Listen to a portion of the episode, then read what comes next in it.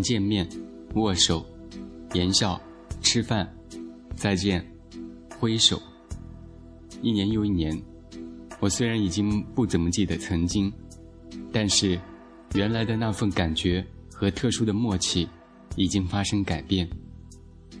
意识到这一点时，我一句话也说不出来，或者说根本是难以启齿。即使在开始之前预想了很多的画面。有很多想说的话，有许多精彩的故事要告诉对方。不过一切都是改变者，也许在我这样想的时候，情况就已经发生了改变。这个说，现在就是这个情况，我们要顺势而为。那个说，但是我如果觉得不合适，就会换掉工作。这个说，喝酒吧。那个说，连个女朋友的影子也不见；这个说很一般，那个说总比我强吧；这个说天已经下着雨了，那个说家里逼着我。我们行走在一个区，转动着头，扫描着闲暇的过年时光，慢慢悠悠，就像曾经的少儿时代。我们从不同的方向上车。下车，然后又在另一个时刻上车下车。我们说着彼此的近况，又互相退让，或者互相诋毁。我们买来鞭炮，随地放下，蹦蹦跳跳。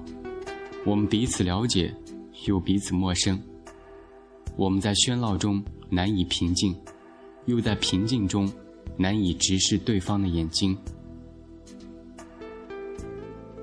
忽然。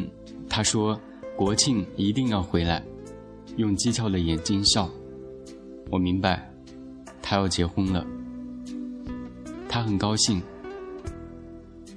他说：“老婆很漂亮。”我也笑了。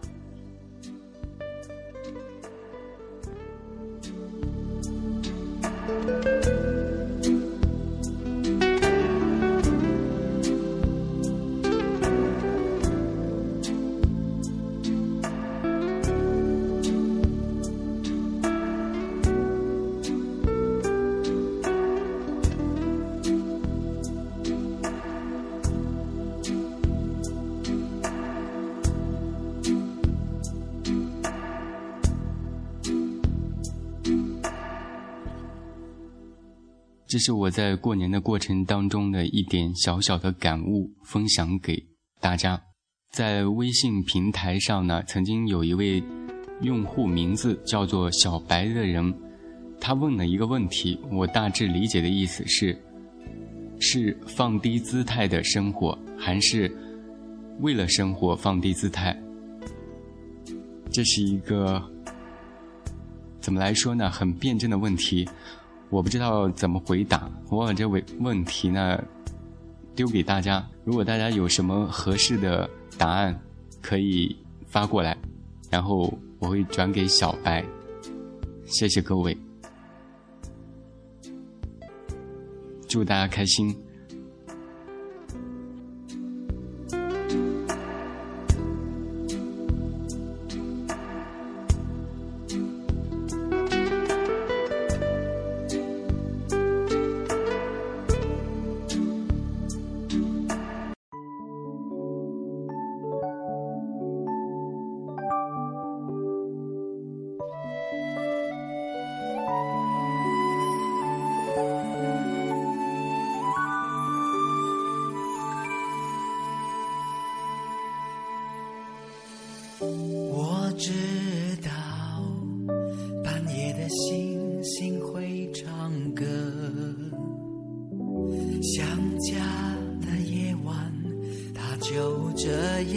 和我一唱一和我知道午后的清风会唱歌。童年的蝉声它总是跟风一唱一和。当手中握住繁华心情却变得慌。发现世上一切都会。变卦。